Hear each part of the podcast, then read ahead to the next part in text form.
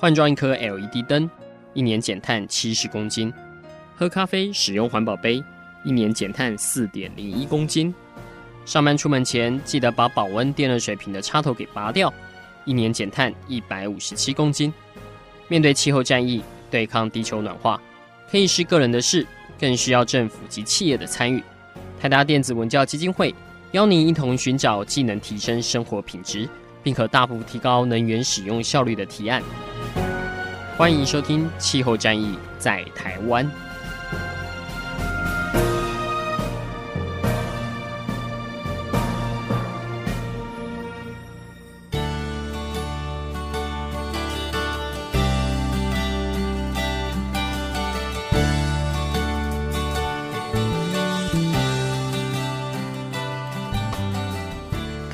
大家好，欢迎收听《气候战役在台湾》，我是今天的主持人，台达基金会的姿蓉。能源支撑着我们的生活，同时也决定了社会发展的样貌。我们其实不只是消费者，更有机会是管理者。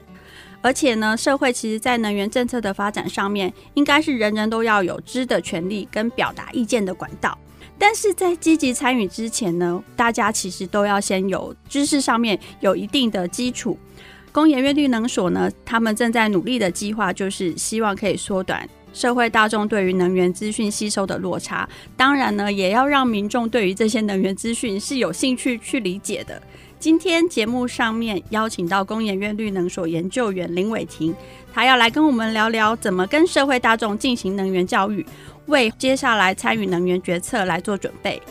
大家好，我是工研院的林伟庭。好，那呃，我们谢谢伟霆今天来节目上面哦，来跟我们聊聊什么是参与式能源治理哦。那首先呢，其实，在进入主题之前呢、呃，我们有观察到很多的环境组织或者是呃能源教育的推广者，都很擅长用脸书来传播资讯哦。那当然就是在透过脸书一个比较轻松幽默的表达的方式，民众其实不知不觉。的就吸收了很多的能能源的议题哦。那我们想请教伟霆啊，其实工研院目前也在着力于这一块，甚至有自己的能源的脸书哦。那为什么会有这样的想法？希望可以把能源资讯变成是大家都可以读得懂的资讯呢？诶、其实我们在有时候在面对能源的时候啊，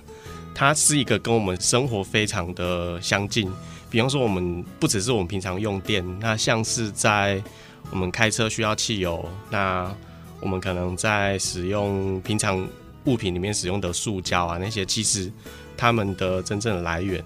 都还是像能源，像是石油啊，然后我们在煮菜的时候天然气，那那些也都是跟能源相关的。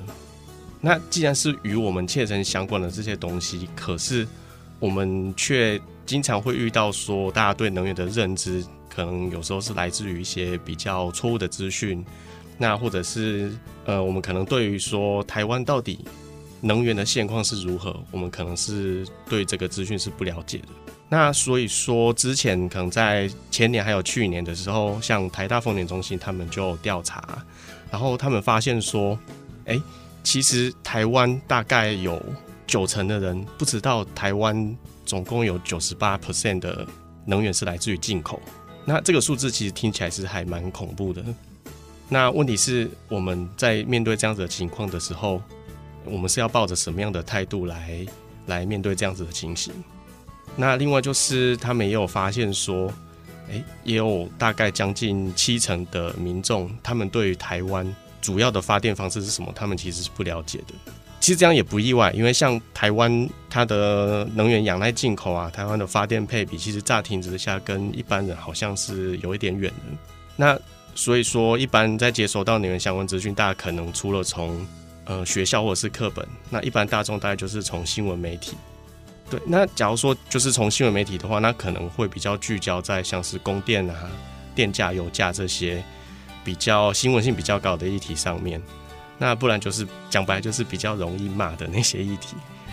但是其实也可以观察一个，因为每个人就是使用能源的面向不同。比如说，我不开车，我可能就不关心石油涨价的问题。那呃，家庭主妇她可能又特别关心瓦斯的问题。所以，其实，在能源资讯的吸收上面，我相信大家或多或少都会有一些偏食的状况，或者是挑食的状况哦。那团队在针对这样的，就是呃，大家对于就是呃想了解的，当然会多花一些。时间就跟着去，或者是说可能会更关注于就是比较耸动性或者是时节性的议题。那你们在长期的一个能源教育上面，又怎么样去克服这样的问题呢？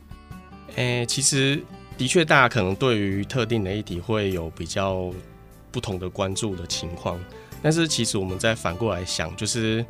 像台湾的能源，它的使用来说，它毕竟能源它是会使用在很多不同的面向。那这些对我们生活来说是有潜在的影响。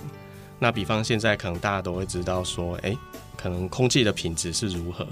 那这个可能还是会必须要面对，因为可能新闻报纸上大家都会看到说，可能大部分都归咎于发电厂。但我们也知道，事实上并不是这样子。因为台湾的空污的主要的来源，可能还包含像交通的那种移动源啊，然后或者是地面的扬尘。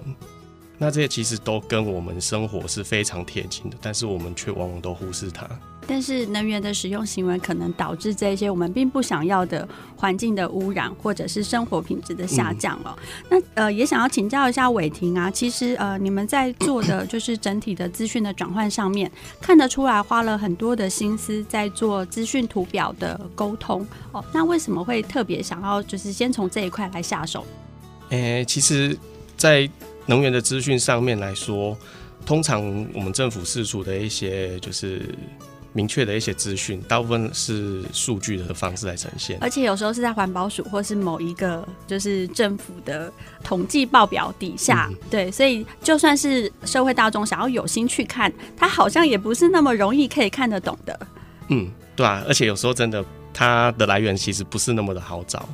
那当然，我们的工作一方面是把这些资讯收集起来、汇整起来之后，那因为它是数据的呈现，对一般人来说这是很难去理解的。所以，是不是能够先第一层是把它变成是一个数据图表的方式？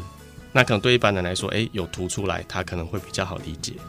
那再来下一层，可能就是在搭配图表之后，我们是不是能够再把这个资讯再做简化，然后告诉一般的民众说，诶，能源的现况其实是这样子，那或许有一些图表可能就会因此诶打破大家的既定印象，就发现说，诶，原来我们国家的能源是这样子的情况。诶，那你们经手的这一些图表转换的过程啊，有哪几个是你觉得印象很深刻？就是把它从一个诶好像大家比较不会去注意到的一个小角落，但是透过资讯图表的整合或者是凸显之后，让大家意识到哇，原来这个是一个很重要的议题。嗯，其实有一个图表，我觉得还蛮值得看的，就是香港提到空污这件事情。那我们去看 PM 二点五的，就是原生 PM 二点五来源，其实就可以看到说，呃，原来我们 PM 二点五来源有这么多，而且有一些是几乎以前完全不会有想象到的。比方说，像开车它造成的车辆扬尘，竟然还是一个非常重要的 PM 二点五的来源。那这种资讯其实对我们来说，平常是完全不会去特别想到的。那这个是我觉得还蛮前阵子是对我有冲击性的一个图表，这样子。所以你看完那个图表之后，你自己想说，哎，我是不是要少开车吗？还是有什么对产生什么后坐力的影响啊？哎，其实我本身没有没有开车，所以我自己主张的是说，假如说大家能够搭就是公众的交通工具的话，当然是最好。那当然，我之前也有在一些就是懂能源的演讲上面有特别提到说，诶，开车这件事情到底是不是符合效率？那其实大家可以发现哦，就是一台车它可能一点多吨，那假如说你把这台车上面就是全部的座位都坐满一百公斤的人，那你会发现其实把这些人的重量去除以整个车子的重量以后，它大概只占了三十多趴而已，所以。从这个角度来看，其实开车本身好像不是一个非常有效率的事情。可是又反过来说，开车它其实还是带给我们一些方便性，然后有时候可能又是有它的必要性。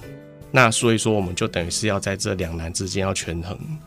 所以说，嗯，比如说要开车就尽量共乘。对对对对对，然后或者是我们在开车的时候，可能就要先考量说，哎，怎么样的路线是有效率？那我们在什么时间的时候去出发，可能它在路上怠速的时间就更短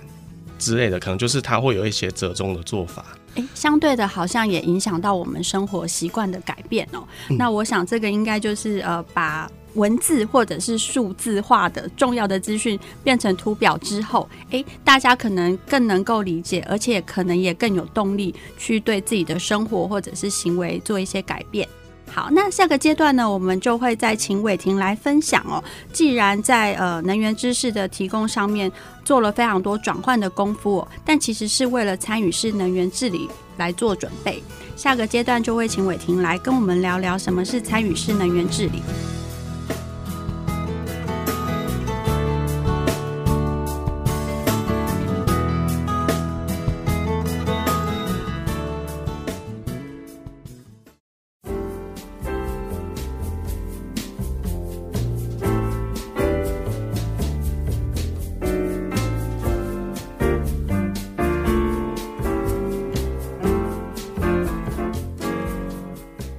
众，大家好，欢迎收听《气候战役在台湾》，我是台达基金会的姿荣。今天呢，我们很高兴邀请到工研院绿能所的林伟婷，伟婷在节目上面要跟我们分享什么是参与式能源治理哦。那在上个阶段呢，呃，伟婷介绍了工研院绿能所呢，透过懂能源的这个脸书专业，在呃脸书上面提供了大家很多能源资讯的图表。好，那这些图表呢，是将就是呃，我们公部门或是说一些比较难懂的统计的资料或者是文字加以图像化，呃，让它变成是我们生活当中所关心的主题。那也可以让就是民众对于能源的资讯多一点好奇跟想了解的一个动力哦。那现在呢，先请伟婷来跟我们分享一下，在透过这样的方式去做能源教育，其实是想要为了就是在台湾可以推动参与式能源治理哦。那我们在节目前也聊了一下哦，就是也对于参与式能源治理。这个部分还蛮好奇的，是不是可以先请伟婷跟我们分享一两个案例哦，跟我们说明一下什么是参与式能源治理，做跟不做会有什么分别？其实一个比较经典的案例，大概就是我们在去年所举办的呃能源转型白皮书的公民面对面。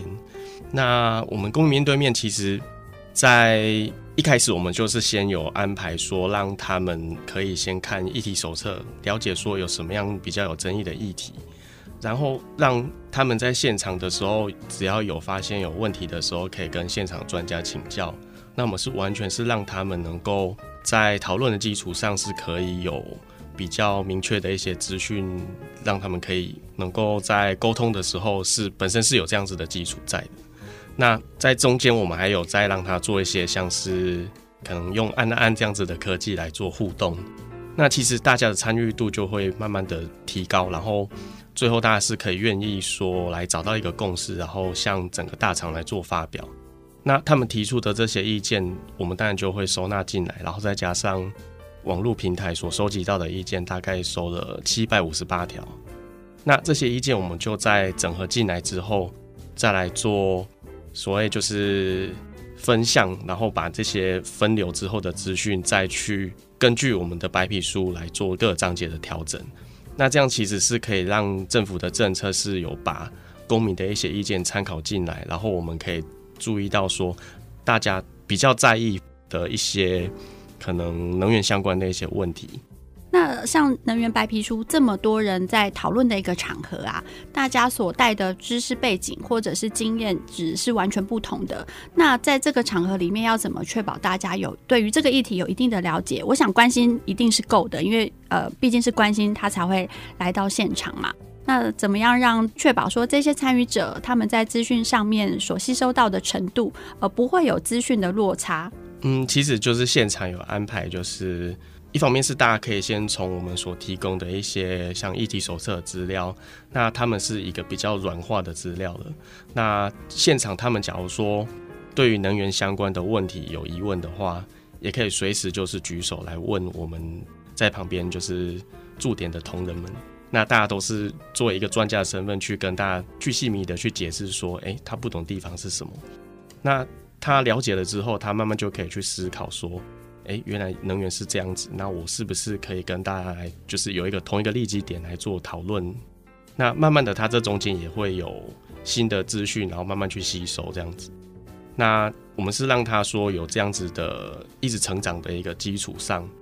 那来做讨论。当然，他这样子，同时他自己的关心程度也会持续提升。所以我们在经过这样子公民面对面的活动之后，就是不止大家讨论出一些能够提供我们参考的意见之外，所有与会者后来我们做的后测问卷，其实他们对能源的认知是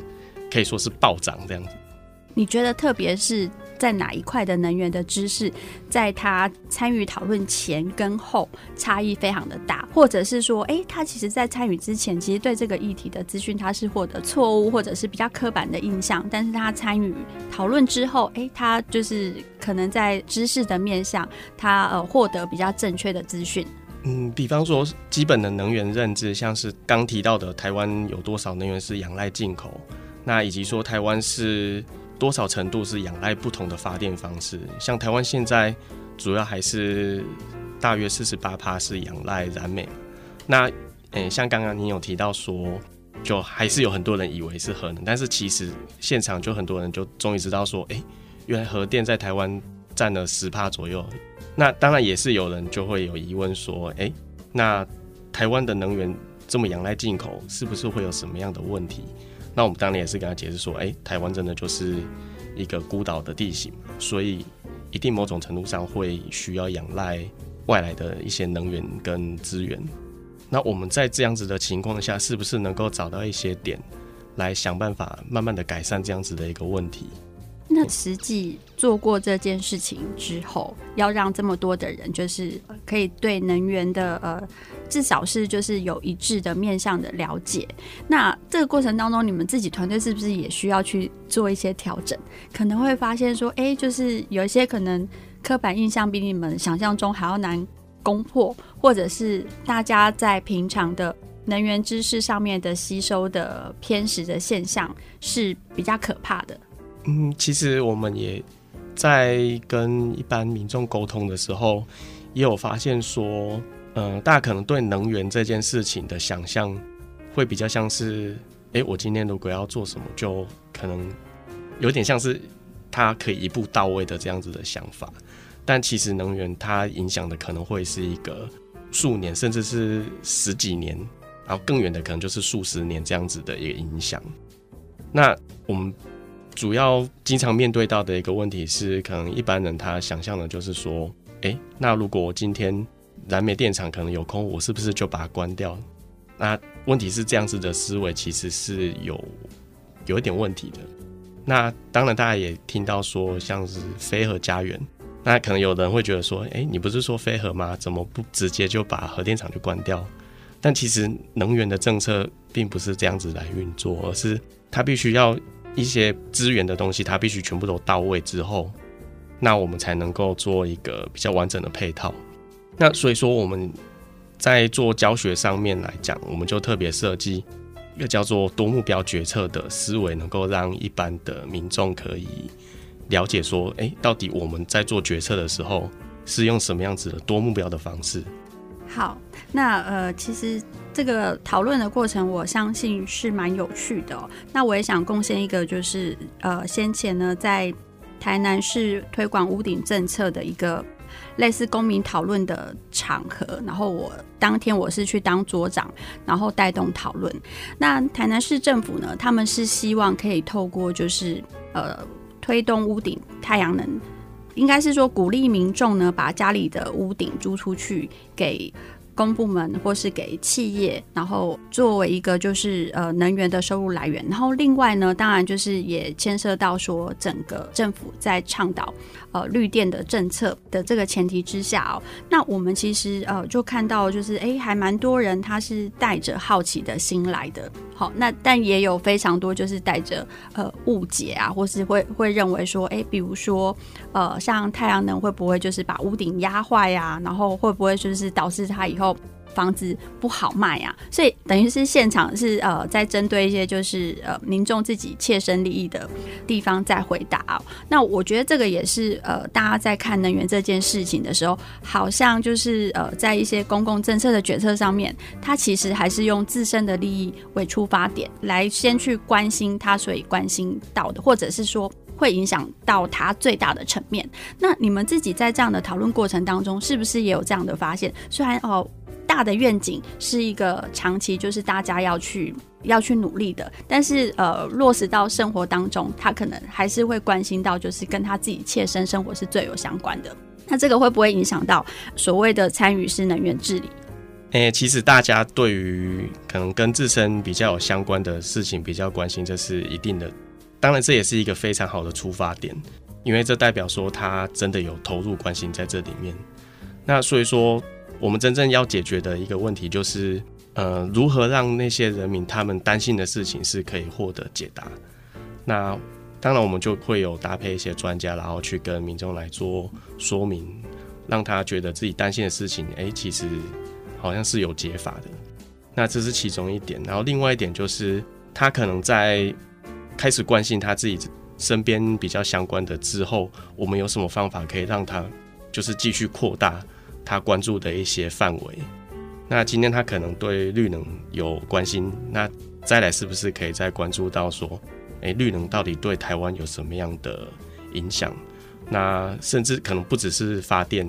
那绿能对台湾其实整个国际形象来说，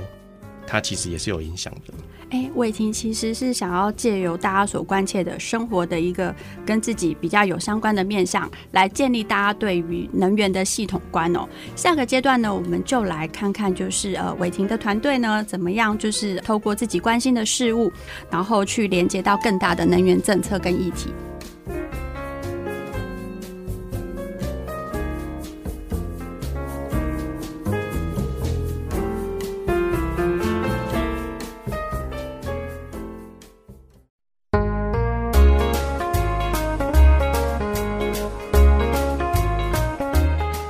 各位听众，大家好，欢迎回到《气候战役在台湾》，我是台达基金会的姿荣。今天呢，在节目上面跟大家聊聊什么是参与式能源治理哦。在节目上面呢，我们也邀请到工研院绿能所的专家。这几年呢，他们透过懂能源的脸书专业，将一些难懂艰涩的能源资讯做成有趣的图表或者是故事，吸引大家可以对于能源的议题更加好奇，或者是更想了解。那我们现在先请伟霆来，就是接续我们刚刚的话题哦。呃，在呃一些知识的传播上面，呃，好像也遇到一些瓶颈，但是你们相对的也看到了一些呃新的机会。嗯，其实能源的一些知识可能对一般大众来说好像有点远。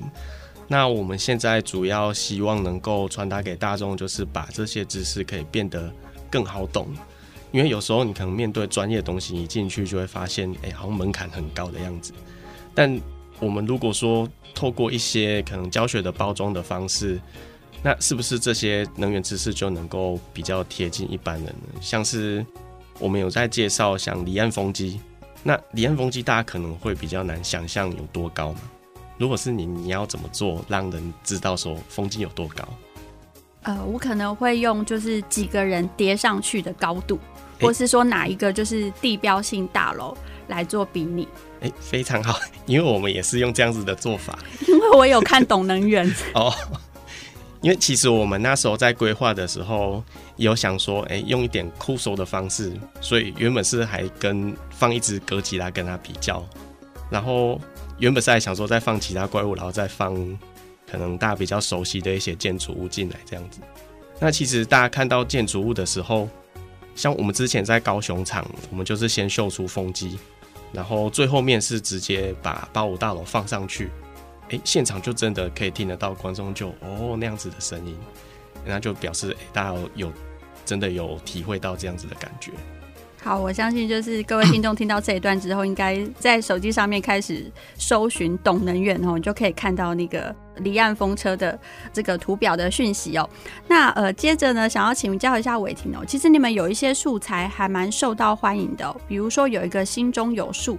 趣味数字懂能源哦，这个其实还蛮有趣的，因为呢，我觉得这个很很能够诠释你们的基本的工作，真的就是把很多的难懂的，就是统计资料，然后想尽办法把它变成是图表化的资讯哦，是不是也可以让我先介绍一下这个心中有数？趣味数字懂能源的教案，那我先补充一下，我知道说有一些就是呃 NGO 呢，他们在经营脸书的方式呢，他们是呃每一天他们是针对呃比如说今天是星期一，他就针对一这个数字来推出不同的呃可能是资讯报告，或者是呃跟一有关的一个能源指标。那你们是怎么样来做的呢？嗯，其实那时候规划这个讲题是。打算从一些我们生活中的一些跟能源相关的行为来做出发点，那所以在心里有数的时候，是先从呃大家的数字敏感度来挑战这样子，所以那时候就有提到说，到底汽油涨价的时候，如果你开车排队去加油，到底划不划算这件事情，然后我们当场就直接算给大家看，然后发现说，哎、其实你搞不好没有赚，甚至排队去加油还亏本，那这个其实就让。在场的民众有一点，就是打破既有的一些迷失，发现说，哎、原来其实我们生活中好像觉得理所当然的事情，竟然到最后发现是自己亏本这样子。哎、生活当中理所当然的事情，好像呃，还有包含正妹这件事情，是不是也可以跟我们聊一下？哎、到底是怎么样去发想这样的主题？哦，因为我们那时候。想说要让大家，就刚刚有提到，就是开车的人的体重在里面其实占很少的比例这件事情。那当然一开始是想说就放一个一般的正美图像上去，那后面再来做一个反差的比较，就放一个一百公斤的，然后做五只在上面这样。那这样大家可能就会体会到说啊，原来就算做五个一百公斤的人，加起来大概零点五吨，可是实际上。它的载重量大概也只有占到三十多 percent，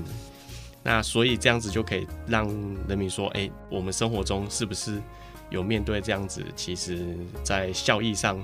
并不是那么高，但是我们又不得不的这样子两难情境，然后再切到能源的议题这样子。哎，那你们有观察到，就是在不同的图表上面啊，就是呃，是不是会吸引到不同年龄层的粉丝，或者是不同背景的呃社会大众来关心这个能源议题？比如说，可能关心车子耗油的，跟关心能源转型的，可能是不一样，是同一批人。呃，我们在之前演讲的一些经验，其实有一些梗真的是还蛮吃群众的。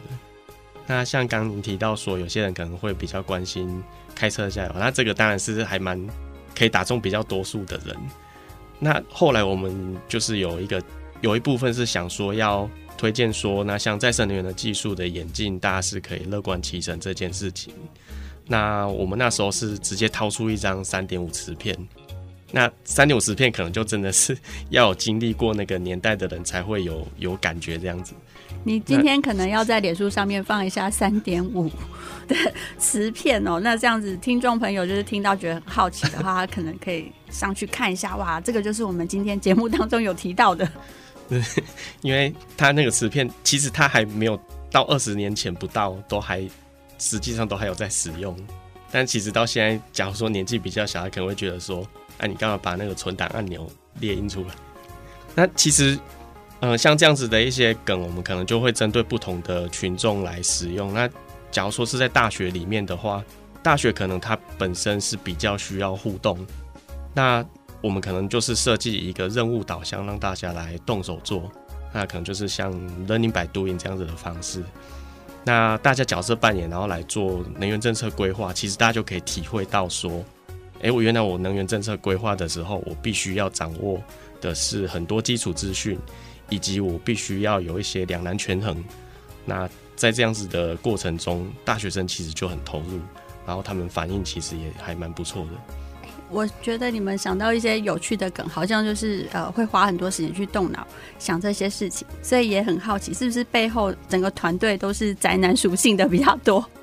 诶、欸，其实我们团队里面有还蛮多都是帅哥美女云集的。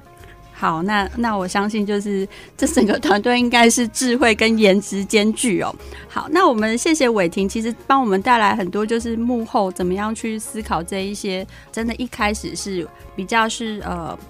坚硬的数字，然后把它转换成有趣的素材哦。那我我觉得它很特别的地方是在于，我们一般对于能源教育可能会想说，哦，这个是学生才要去进行能源教育吧。但是其实大人或者是我们整个社会大众，在我们的就学的过程当中，可能还没有机会可以接触到气候变迁的议题哦。但是呃，在现在的社会情况底下，其实我们大家都要去面对整个能源的。所造成的议题，以及就是台湾社会整个能源转型，大家都应该要有参与的权利。但是在拥有参与的权利之前呢，其实我们也应该要有管道去把这些能源知识做正确的理解跟熟悉哦。那下个阶段呢，我们就会再回到节目当中，请伟霆再回头来跟我们聊聊参与式能源治理的想象是什么。特别是要在台湾由下而上推动的治理模式，到底难度会是在哪里？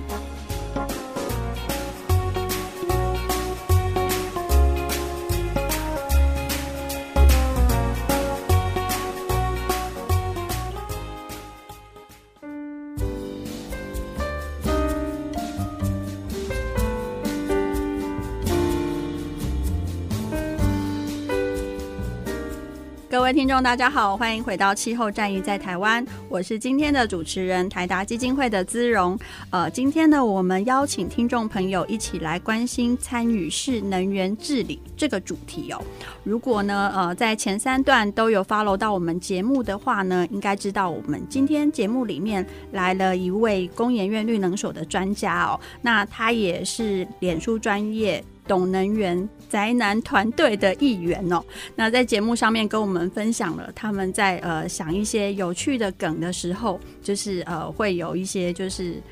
跨时代的想象哦，简直就是回到了时光隧道哦。接下来呢，我们其实就呃再回归到就是节目的主题哦，因为时间也很快，也到了第四阶段了。那我们要请伟霆这边来跟我们分享一下，在推动参与式能源治理。呃，会有一个对于这样的由下而上的治理模式，你们认为可以对台湾能源转型带来什么样的改变或者是帮助？欸，其实我们在推动参与式的时候，我们当然是希望说给公民有这样子的一个决策的机会。那当然，我们要做决策之前，当然最需要的还是我们要做一个是背景资讯，当然要充足，然后再来是我们可能在思考。解决方案的时候，我们要考量到哪一些点？那有什么样的影响因素，以及说它之后会产生什么样的影响？那这些我们可能一般民众可能他不会那么清楚。那我们可能就是协助他们思考说，啊，原来我做这个决定，未来以后，呃，会造成什么影响？那或者是我这个决定之前，到底有需要什么样的条件？那当我把这些条件就是告诉民众以后，他就开始可以比较全面的去思考说，啊，原来我这样子做，可能未来会影响到什么？台湾是不是有这样子的一个条件？那或者是我们在地上是不是有什么样可以来做支援的部分？那他开始会去思考，呃，我是这里面的一份子，那他就会有更多的可能想象，就是说。呃，我可以来这里面担任什么样的角色？那比方我今天愿意去参与绿能啊，或者是，哎，我现在开始来看家里是不是有需要改善一些生活的模式？那或者是我平常可能在交通啊，或者是在能源的使用上面，可能自身有什么样的改变，然后把这些资讯也去传达给其他的民众。那这其实是一个慢慢就有点像涟漪那样子扩散出去。那这当然是我们理想上能够达到这样子。呃，未来会有机会就是举办更多，就是让公民可以大家呃一起来学习能源知识跟共同讨论的场合吗？嗯，对，我们现在也是希望说，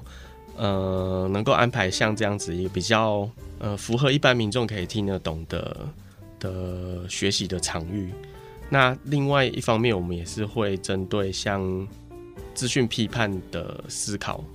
那比方大家可能面对新闻的时候，或许是有一些半真半假啊，甚至比较恶劣，大概七分真三分假的情况。那我们也是有特别设计一个课程，是针对这一块，就是教大家如何去做媒体试读。然后大家可能在面对一些能源相关的资讯的时候，是可以比较公正的去了解。那另外，我们当然也是有设计，像刚刚有提到说，呃，所谓多目标决策，那我们也是设计让一般民众来想象说，哎，其实你平常在买菜就是在做一个多目标决策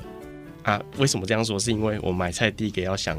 就是菜价嘛。然后再菜篮只有一个，对对，菜篮只有一个。然后我家里冰箱是不是放不下啊？还是说我家里有什么菜可以拿来搭配这样子？那我同时要考量这么多资讯进来，那其实我同时就是已经有在做一个衡量，就是做权衡的一个思考。那可是面对能源的时候，一定又是比这样子的多目标还要再更复杂。那所以我们如果把这样子的思维带进来以后，我面对能源的态度是不是就会变成，哎，我可能有一些事情或许不是现在能够做的，那是不是有一个阶段性的目标，或是折中的做法？那未来假如说技术持续进步的时候，那是不是它就会有更多不一样的前景？那举个例子好了，就比方离岸风机，为什么在这几年会比较，呃，像台湾啊、美国啊，都是开始在二零一七年的时候开始做，那是因为。呃，离岸风机它本身的技术，还有海事工程那些，它是有比较明显的进步。然后加上是风机本身，它可能在就是原本他们是仰赖齿轮箱，然后后来是改成呃无齿轮的风机以后，那它本身损坏的风险是大幅的降低。那这当然风险降低，那你相对成本降低以后，你的推广来说，当然就会相对的比较快速。那所以说，像这样子，它会有一个变动性的可能的话，那我们在做能源转型规划的时候，这个其实也是可以让人民了解说，或许这中间你可能是可以在技术上乐观其成啊，不一定要用过去的思维来面对能源转型这件事情，因为它其实可能还会有更多进步的空间存在。哎这当中其实也包含了新科技或者是节能科技的角色，或者是出现，都有可能改变我们的能源使用的模型。好，好，那呃，我们也想请教一下，其实参与式能源治理其实是长期的，那教育其实也是长期的哦。尤其我想，就是团队自己在做的事情上面更是，比如说对于能源议题长期的追踪。对于资讯的分析，呃，可能每一年每一年都要去解读报告，然后去做比较跟分析哦。那呃，对于一般民众来说，我我想就是呃，怎么样去培养他们的耐性，或者是说就是持续培养，就是对于能源议题是好奇的这件事情，不知道会不会是团队未来经营上面的一个难度呢？呃，面对就是能源的教育来说，第一个当然是希望能够引起他们的动机。要引起动机有几个要点，第一个是他们要呃引起他们的注意，然后第二个是他们必须要觉得这个东西是与他们至少切身相关，或者是他本身经验是可以投入这个知识上面来做解释的。那第三个当然就是他觉得这些东西他可以学得会，然后他学完了之后，他有办法去学以致用，或者是他有办法用他自己的话来讲。那这几个要点达到了以后。他本身的学习是会比较有动机的，那所以我们在设计上来说，当然不只是我们单向的去讲授，其实可能也会设计一些比较互动的，或者是像工作坊啊，或者是有点模拟的那种可能互动的一些活动。那其实也不止我们在做，像是教育部他们有能源教育资源总中心，他们也有做一些有趣的专栏，然后跟影音。那我们能源局的话，其实也有一直跟工研院合作，那像是节能教育啊、再生能源这些都有在做。那其实连能源局的组长他自己也就是经常跳下来，就是直接去现场演讲，然后他是用一个比较感性的角度来讲能源在台湾的可能过去的一些历程。那组长因为他声音是非常好听，所以 他通常一就是去讲的时候都获得满堂彩这样子。那台中院其实也有在做像能源相关的桌游，像是他们有做两款叫电力启动跟电力世界。这些透过桌游的方式，其实它能够扩及到一些可能在玩桌游的一些族群，然后他们发现说，哎，我玩桌游之后，我竟然也可以体会到这里面有一些能源的概念。所以，我们其实触及到不同的族群之后，发现，哎，只要大家有一些新的玩意出来，他们就开始会去有不一样的接触。然后这中间，你可能慢慢的，你概念培养起来以后，你自己就开始会去关注一些。可能过去完全没有兴趣的东西，所以这其实是有一点，就是大家一起交互作用，然后慢慢去让这些知识的基础一直提升上来。那你当大家知识基础都已经提升起来以后，那你当然有新的议题出来，大家觉得，哎，这个东西好像是我可以看得懂的，哎，那他开始就会去来做一些关注，然后可能开始就会去批判，然后去判断说。啊，这些资讯到底是是不是真的还是假的啊？那我是不是能够在这里面又有一份子可以去参与？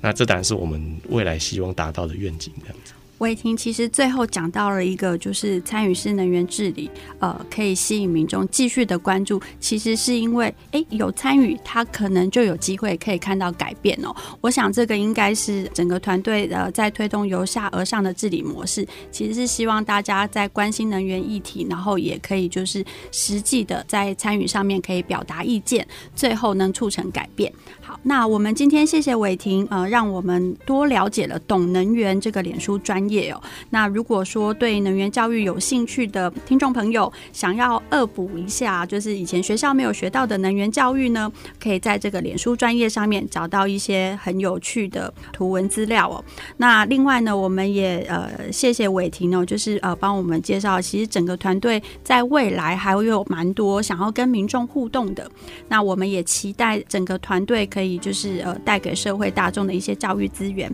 那最后也谢谢伟庭，谢谢大家。谢谢各位听众，我们下次再见。以上节目由台达电子文教基金会独家赞助播出。台达电子文教基金会邀您一起环保节能爱地球。